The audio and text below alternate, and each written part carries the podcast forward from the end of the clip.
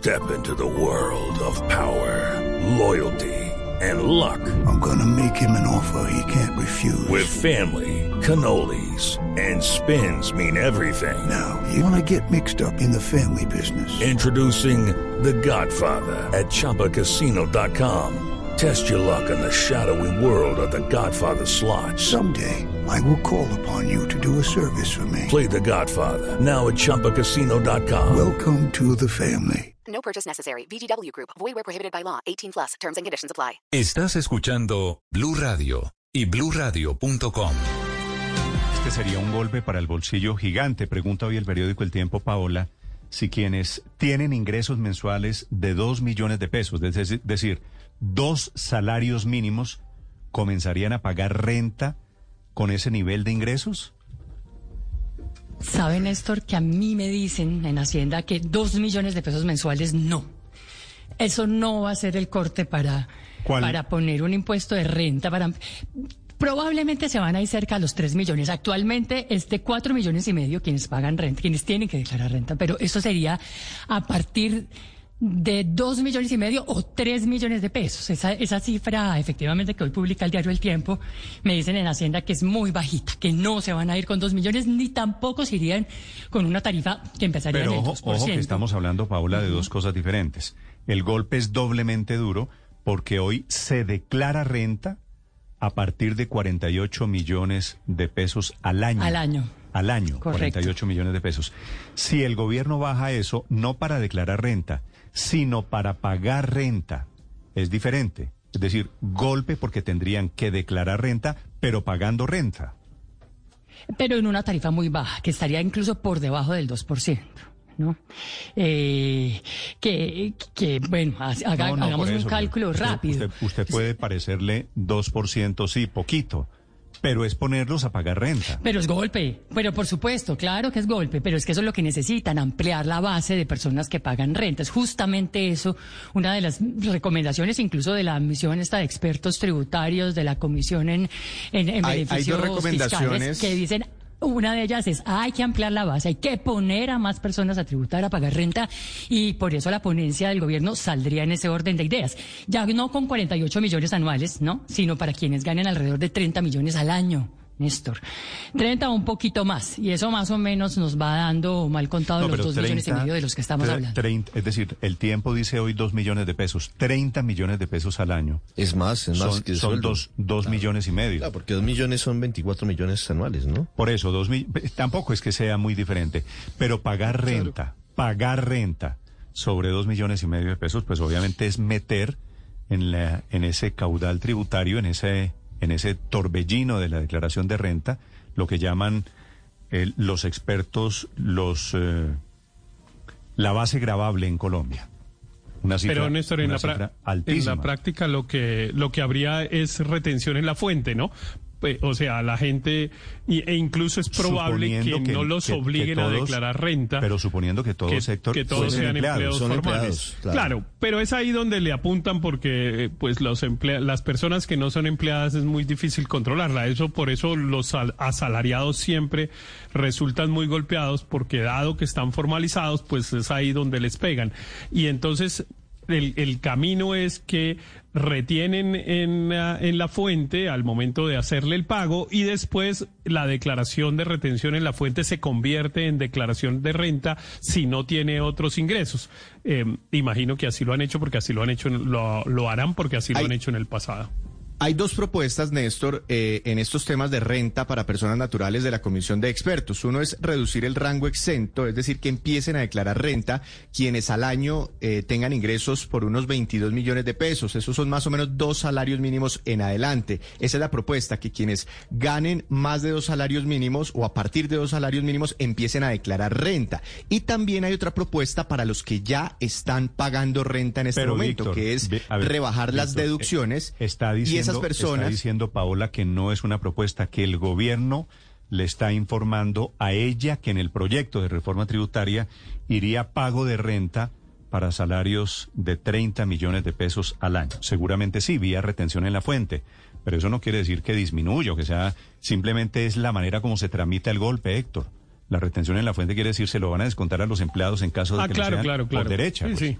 Claro, claro, es, es incluso peor porque se lo quitan, digamos, es de su sueldo. Su sueldo va a llegar un poquito, un poquito recortado. Sería ahora, lo que iba a decir Víctor es el otro tema que es importante. En realidad, a los asalariados eh, nos, nos deducen de los ingresos el 25%. Es decir, si yo me gano 10 millones, en realidad solo declaro sobre 7 millones 500.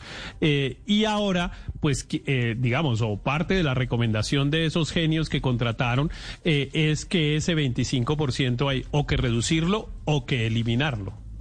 Y eso en la Eh, práctica, claro. ¿qué produce? Que usted, o sea, los que ya están eh, pagando renta, que son aproximadamente un millón de colombianos en este momento, pues que paguen más impuestos sobre, sobre la renta. Pero Néstor, esto, esto de, de, de más colombianos declarando y pagando renta se haría eventualmente sobre una modalidad marginal. Es decir, usted no pagaría renta sobre sus dos millones y medio de pesos, sino a partir del tope en que inicia esa declaración. Por ejemplo, si las personas Por, por los deben declarar que es lo que también quieren quitar. Si las personas deben de empezar a, a declarar y pagar renta, para citar un ejemplo, a partir de dos millones eh, de pesos, el que se gana dos millones quinientos declara y paga renta sobre ese excedente, sobre 500 mil pesos en adelante. Es más o menos lo que se está pensando en este momento para que más colombianos paguen renta. No sobre los dos millones y medio totales, Claro, los, sino los sobre, dos primeros, sobre los dos primeros millones están exentos, ¿cierto? exentos, siguen pero- exentos. Esa es la idea. Pero, de aunque- todas formas, a ver, aunque Víctor, Víctor- de todas formas, esta es la manera suya de verle el dulce a este No, claro. regalo del gobierno. Pero de todas No, formas, es poner a pagar renta a una cantidad de personas que hoy no pagan.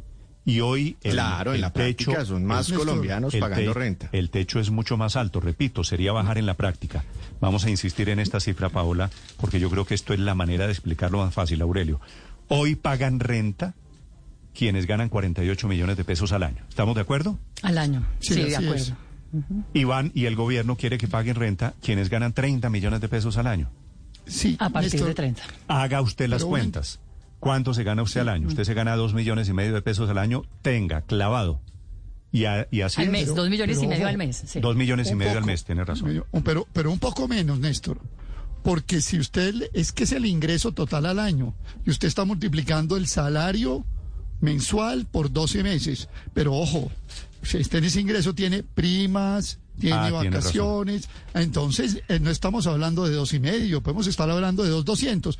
Yo entiendo que Víctor está haciendo un esfuerzo enorme para que las personas que nos están oyendo, que están en ayunas, pues no vean que el Que golpe se están es tan duro. pero en este el- momento con el Sí, pan. sí, el golpe es muy duro y me parece que Aurelio, Víctor yo no estoy esfuerzo para- apoyando por esto, la no, no, salud. no, yo no es- no, no, no, no, listo, no, tranquilo. yo Estamos es entiendo, una buena explicando lo que puede llegar a pasar. Sí, es una, es una Pero para buena que se terminen que de atorar con el pan.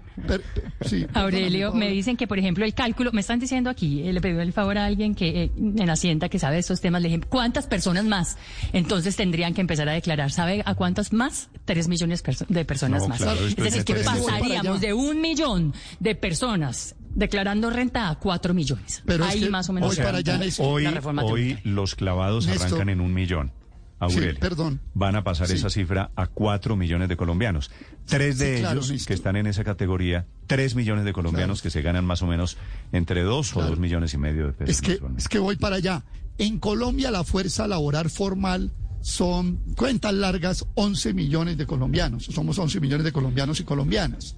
Eso significaría que el, del 35 al 40% de la fuerza laboral, que es la que gana más de dos salarios mínimos, estaría pagando renta en Colombia. Es decir, dos de cada cinco asalariados, o si lo quiere, cuatro de cada diez, estaríamos pagando impuesto de renta, por renta de trabajo, por renta laboral, que es otra gran perversidad, porque mientras en Colombia hay un grupo muy reducido, como el 1%, 200 mil personas, algo así, que deducen sus ingresos un 95% de rentas de capital, es decir, de dividendos, de intereses, de arriendos, etcétera. Esos siguen pagando una tarifa muy bajita, ahora cogen a los asalariados de dos millones y pedacito al mes y los ponen a declarar renta. Definitivamente esta misión de la OCDE, porque tiene nombre propio, dejémosla llamarla de extranjeros, de la OCDE, está en lo Bueno, que está Aurelio, me desde pregunta- hace rato la- la- Aurelio, el estatuto tributario, me pregunta coger a las clases usted- medias y a usted, los Aurelio, pobres y clavarlos. Sobre eso, sobre eso me pregunta un oyente y me dice una persona, Paola, que gana en Colombia dos millones de pesos mensuales, ¿es clase media? Tal vez no, yo no, no, no sé si eso clasifique técnicamente como clase media. Dos millones Pues es de que pesos con mensuales el- es- lo que decíamos el otro día, el 40% de la población es pobre, vive en la pobreza, pues yo creo que alguien, es, es- a, a todas luces sí lo es, digamos, matemáticamente y estadísticamente mirándolo. Depende, claro que sería clase depende, media. depende, pero a- obviamente a- dos millones a y medio es decir muy qué. poco. No, pero dos le- millones. Le voy a no, decir si- por- qué no creo si que es sea el único ingreso media. de la familia, ¿Por eso es una depende? familia pobre. Héctor, para allá voy. Si es el padre de familia que se gana dos millones de pesos y el padre eso de son familia tres mínimos. vive con dos millones de pesos, eso no es clase media. Si es toda la familia, no, eso no es clase media. Pero si es, cuatro personas si en, es la, un en muchacho la casa, no reci- es clase media. recién salido de la universidad, que vive en la casa de sus padres y que está comenzando la carrera profesional seguramente con un salario por ahí, eso es diferente. Estamos hablando de un depende gigante, de unas circunstancias muy diferentes. Pero Néstor, un debate, un debate que se ha dado durante mucho tiempo es aumentar la base gravable y empezar a incluir personas que no pagaban impuesto de renta, que empiecen a contribuir a tasas muy bajas, sí, pero que empiecen a contribuir, porque yo le pregunto a Aurelio, a Héctor, todos reclamamos más gasto social, más inversión en educación, más inversión en hospitales, más inversión en programas sociales. Con la pandemia aumentó muchísimo el gasto público, no solo en Colombia, sino en otros países de la región. La pregunta es cómo vamos a financiar esto. Yo estoy de acuerdo con Aurelio que hay que grabar Y- eh, más fuertemente los dividendos de capital, hay que eliminar las exenciones eh, que, que crean distorsiones y son, y son regresivas, pero también es, es una, es, no, es, no es algo que están proponiendo los expertos internacionales que contrató el gobierno ahora, es una cosa que se viene proponiendo desde hace mucho tiempo, aumentar la base gravable. Válida la discusión, ¿en qué punto empieza la gente a declarar renta? ¿En dos millones y medio, en cuatro, en cinco? Eh, pero en este momento la realidad es que la gente que declara Pero- renta es muy poca y hay que empezar punto- a incluir ciertas personas para que Sí. declaren y Yo- paguen impuestos a tasas muy bajas con un sistema tributario progresivo que haya redistribución y que le dé el espacio fiscal al gobierno para poder hacer el gasto social No. que se requiere que, Eh, eso- y que todos, y que todos acuerdo, queremos que se Daniel, haga. Pero, pero el punto, el punto es que siempre terminamos en el, en el mismo llanito, que es los asalariados, porque es pues como lo que tenemos a la mano. En realidad en Colombia hay un montón de personas que obtienen Y unos eliminar las exenciones. que están definitivamente por fuera del sistema tributario. Cualquier ejemplo Esos que a hay que se le meterlos, ocurra y Yo creo que hay que meterlos. No, pero por eso, pero obvio que hay que meterlos, pero la pregunta es cómo y por qué no concentramos los esfuerzos en eso. Mire, yo le cualquier ejemplo, piense usted en, en miles de negocios y conocemos todos personas que pueden estar en circunstancias parecidas.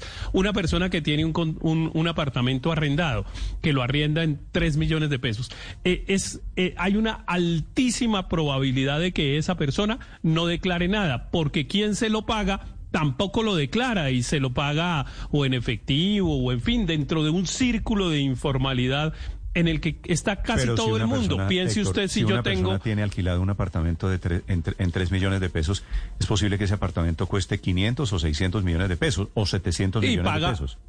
Y no paga y como no paga No por es- eso y no- no eso paga no es- patrimonio eso no es una persona no paga de bajos patrimonio ingresos, Héctor. Para tener No, no, ese no. apartamento es una no persona no no ya por eso otro nivel. claro claro pero le estoy diciendo y esa persona no paga entonces por eso precisamente en eso consiste mi argumento Néstor en que hay unas personas que eventualmente sí tienen capacidad de paga pero que definitivamente el sistema tributario de Colombia no ha tenido la capacidad de identificarlos le puedo poner cualquier otro ejemplo Néstor mire una persona que tiene un taxi en Bogotá eh, esa es una persona a la cual le dan 70 mil pesos diarios, 80 mil pesos diarios, es decir, es una persona que recibe dos millones y medio de pesos mensuales en efectivo. eh, sin que haga ningún tipo de declaración, para nada. Eso que llaman el producido, le van y le entregan 80 mil pesos diarios y esa persona no paga nada. Y así hay pero no busquemos- 25 mil personas en, en, no, en Bogotá. busquemos la no busquemos la solución en los taxistas. Yo sí creo que buscar la solución en los taxistas realmente. Pero no haga populismo, pues Aurelio. mirar- Eh, mencione perdón, cualquier otro, Perdón, mencione cualquier perdón. otro ejemplo, porque claro que ahora Perdón. usted va a decir que no. Yo no estoy de- estoy mencionando Héctor, pero- los pero deja- propietarios de los hablar. taxis, De- deja- los propietarios. déjame pero es- Tú di- eh, pero entonces déjeme hacerle una idea, precisión antes que empiece. mía, ¿sí? Pero hay que entonces diferenciar el déjeme taxista hacer una precisión. Estoy mencionando el dueño del taxi. Es que Aurelio siempre ha protegido los Ah. dueños de los taxis y no los taxistas. Bueno, Pero mire, yo, 6.58. yo voy, a, pa- sí, voy a sí, pasar por sí, encima de eso y voy a dar dos ideas. obviemos- el dueño del taxi vainazo. tiene Voy mucha voy a- capacidad de pagar renta y no ideas. pagan renta Voy- también en algunas ocasiones. Voy a, voy a dar dos ideas. Yo no soy muy amigo de hablar de reforma tributaria porque creo que no debería hablar, haber reforma tributaria. Pero voy a dar dos ideas. Miren esto. En Colombia hay 64 empresas. 10 de ellas petroleras, 17 financieras, 4 mineras, 9 de servicios públicos y un etcétera, que tienen más de un billón de pesos de patrimonio. Si usted a esas empresas les pone el 1% de tarifa sobre el patrimonio, se consigue 7 billones de pesos en un día. ¿Por qué no se mira Bueno. para allá? Y si se mira a las personas de 2 millones de pesos mensuales. Pero no las empresas, también, Aurelio, los ¿cómo es dueños de las empresas. Perdón, ¿Para qué clavar más a las empresas? Mire el dato Perdón, ayer del DANE de la enero, fue la brutal. La segunda idea, los dueños de esas Es empresas. que acabar, que Aurelio, son solo entre paréntesis, acción- acabar, castigar a las empresas, lo que se es un termina traduciendo es en por- menos empleo, pero ¿no? ¿quién, ¿Quién va a acabar con Es las a los empresas? por dueños de las empresas, a los que hay que ¿Quién va a pagar por las empresas? ¿Quién va a acabar con las empresas? Por el 1% del patrimonio. Nadie acaba con una empresa por el 1% del patrimonio y menos con 14 financieras, 10 de ellas del Grupo Aval. Pero continúo. A los dueños, Néstor. ¿Cómo es posible, Pero es que su tema, las su, personas... tema, su tema es personal, Aurelio. No, Pero no, no, Usted se- no, usted se Néstor, sienta- personal no. usted se sienta a No, diseñar una reforma tributaria y decir, bueno, ¿a quién voy a clavar el día en- de hoy? En todo ¿Quién me el cae mundo gordo? es así. En todo el mundo miran para arriba y no para abajo. Néstor, las personas que viven de rentas de capital son 200 mil en Colombia. Y de esas rentas de capital, ¿sabe cuánto es la tarifa de renta? El 10. Bueno, no, ¿Por qué pero, pero Aurelio, no 33, hablemos de lo que, usted lo quisiera. No hablemos, no, hablemos de la para reforma arriba. tributaria ya que se usted intentó quisiera. en el pasado. Es que, para- pues que usted es un señor allá en una cadena de radio echando globos. Hablemos de los Pues señores sí. del gobierno, Aurelio, que Bueno, son los que están tomando la decisión. Por eso, le- eso es lo que Esta les estoy medida, diciendo. Estoy Néstor- esperando que un globo le caiga a alguno de los del gobierno, a ver si les cae. Bueno, Esta medida, Néstor, ya se intentó en el pasado. creo Álvaro, que perdón, doy un 15 dato. años. Doy un dato porque me preguntan aquí algunos oyentes para un salario, Víctor, de 30 millones Néstor. de pesos al año, para unos ingresos de Eso- 30 millones de pesos al año, ¿cuánto sería la declaración de renta? ¿Cuánto pagaría? Hagamos una cuenta, hagamos una cuenta que puede estar en términos generales no muy bien, pero, pero para, para hacernos una idea, 30 millones de pesos al año, estamos hablando de una persona que se gana al mes en este momento 2 millones y medio de pesos. Serían unos Eh, 120 ya hablamos, mil más o menos, ¿no? 120 Sí, Paula, mil. ¿por qué? Al año. ¿Por qué? Porque los primeros 22 millones de pesos están exentos, ¿sí? Como les explicábamos ahorita, Sí. según la, ex- la, la- recomendación de los expertos. Entonces, pagarían renta sobre 8 millones de pesos. Y si, y si nos imaginamos una tarifa del 2%, 8 millones de pesos por 2%, estamos hablando de 160 mil pesos eh, al año aproximadamente, y eso nos daría al mes un aporte de 13 mil o de 15 mil pesos. Más o menos. Esa persona de dos millones y medio de pesos, de ingresos de dos millones y medio de pesos, estaría pagando, si se les pone una tarifa del 2%, entre 13 mil y 15 mil pesos al mes. Estas son Ese sería su aporte. a mano alzada sobre cómo sería el nuevo impuesto de renta. ¿Desde dónde arrancaría Pero- ese nuevo impuesto de renta? Ahora sí, Álvaro, disculpe. Las medidas tributarias para que sean eficientes eh, no, so- no es fácil. Esto ya se intentó, ampliar la base gravable hace como 15 años y se recaudó tan poco y se consiguió tan poca información que a los pocos años se terminó desmontando la medida. Porque es que ampliar la base gravable no es cobrar con regadera a los que sí, a los que pueden declarar, a los que son empleados por ingreso. El problema del sistema tributario colombiano son los millones informales que no declaran. El ejemplo que daba eh, Héctor es lo correcto. Ese tipo de personas, el profesional independiente, por ejemplo, o que no declara o declara muy poco, ponerlo a declarar sobre con base en mentiras no sirve para nada. Y es muy difícil cruzar esa información, porque nadie eh, declara lo que le pagó al odontólogo nadie lo pone en la declaración de renta. Entonces, en ese sector es muy poco lo que se va a captar y mucho el trabajo administrativo. Lo que han insistido siempre, lo decía el mismo saliente director de la DIAN, hay que invertir es en buscar formas para frenar la evasión y eso sí es difícil y eso no es con medidas simplistas como esta.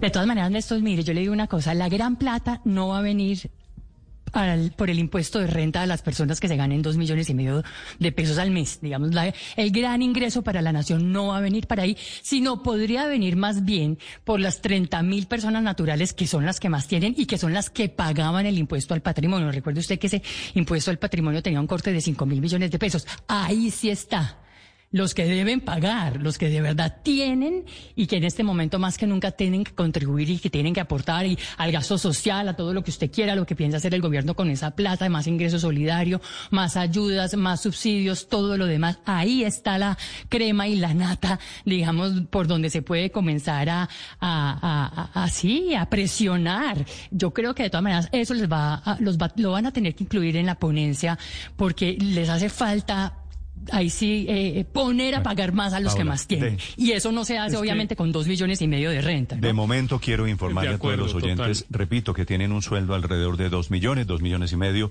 que se alisten porque la intención del gobierno es bajar la pero vara. Esa, inte- pero esa intención no, no tiene viabilidad política tampoco, Néstor, otra vez. Eh, lo, lo mismo, el gobierno va a proponer una cosa que no se la van a aprobar en el Congreso y que va a generar una tensión social y movilizaciones y dificultades que son mucho peores para el gobierno que lo que puede recibir. Yo estoy de acuerdo con Paola que eh, eh, pues ahí no va a estar el grueso, pero además me parece que el análisis de esta situación hay que hacerlo en dos dimensiones. Hay una dimensión de urgencia y de crisis que evidentemente hemos tenido y que hay que profundizar gasto social y tal, como cuando una familia se quiebra o cuando alguien pierde el empleo, pues tiene que ver qué hace urgente. Vende el carro, vende eh, alguna cosa que, te- que tenga, eh, reduce unos gastos. Eso hay que pensarlo en esa dimensión y a mí me parece que en esa dimensión solamente pueden aportar las personas que tienen altos patrimonios. El impuesto de patrimonio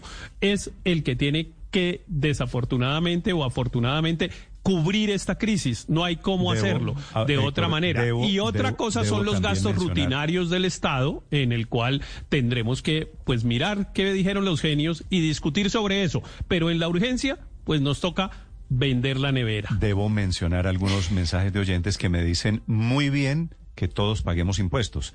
En general siempre las reformas tributarias terminan en esto, que los más ricos paguen y que hay unas personas que pueden pagar poquito, me dice aquí Hmm. un economista, y que usualmente se esconden y piden gasto, pero no pagan.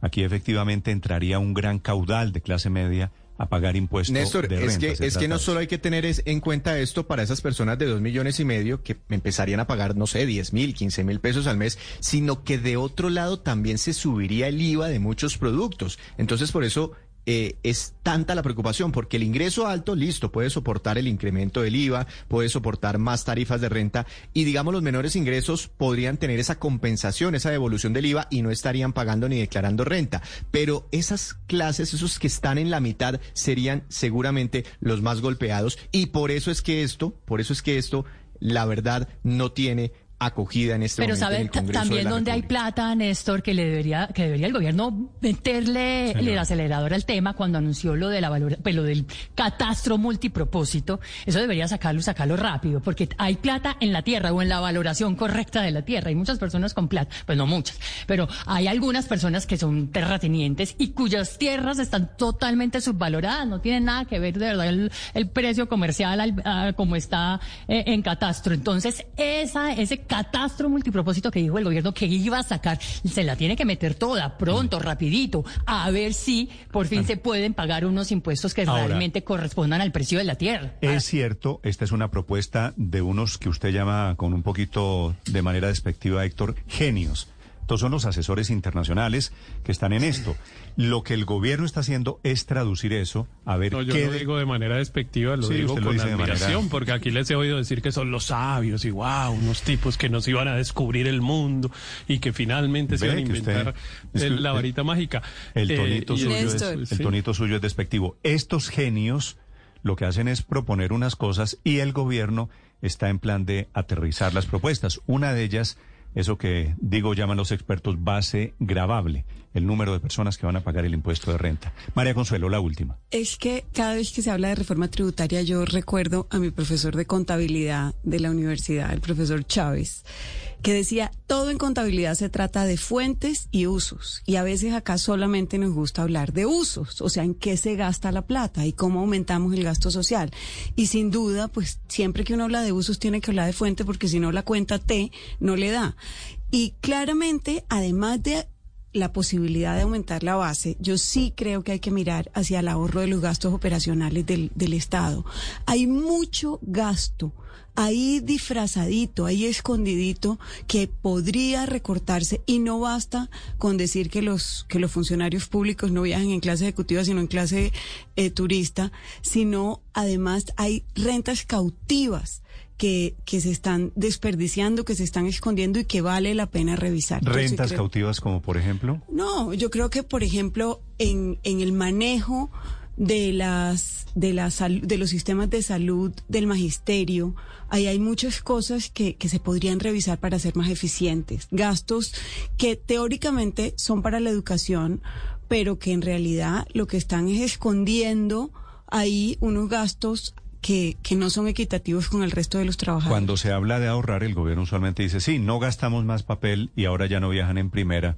Siempre se habla de los vuelos y eso, y hoy De por acuerdo, hoy eso no es- no terminan recortando nada, realmente. Así es. Bueno, ese, Eh, ese será, Néstor, por ahí me- es- ese me será el encontré otro siguiente dato. renglón. ¿Dónde el gobierno se va a apretar el cinturón, señor?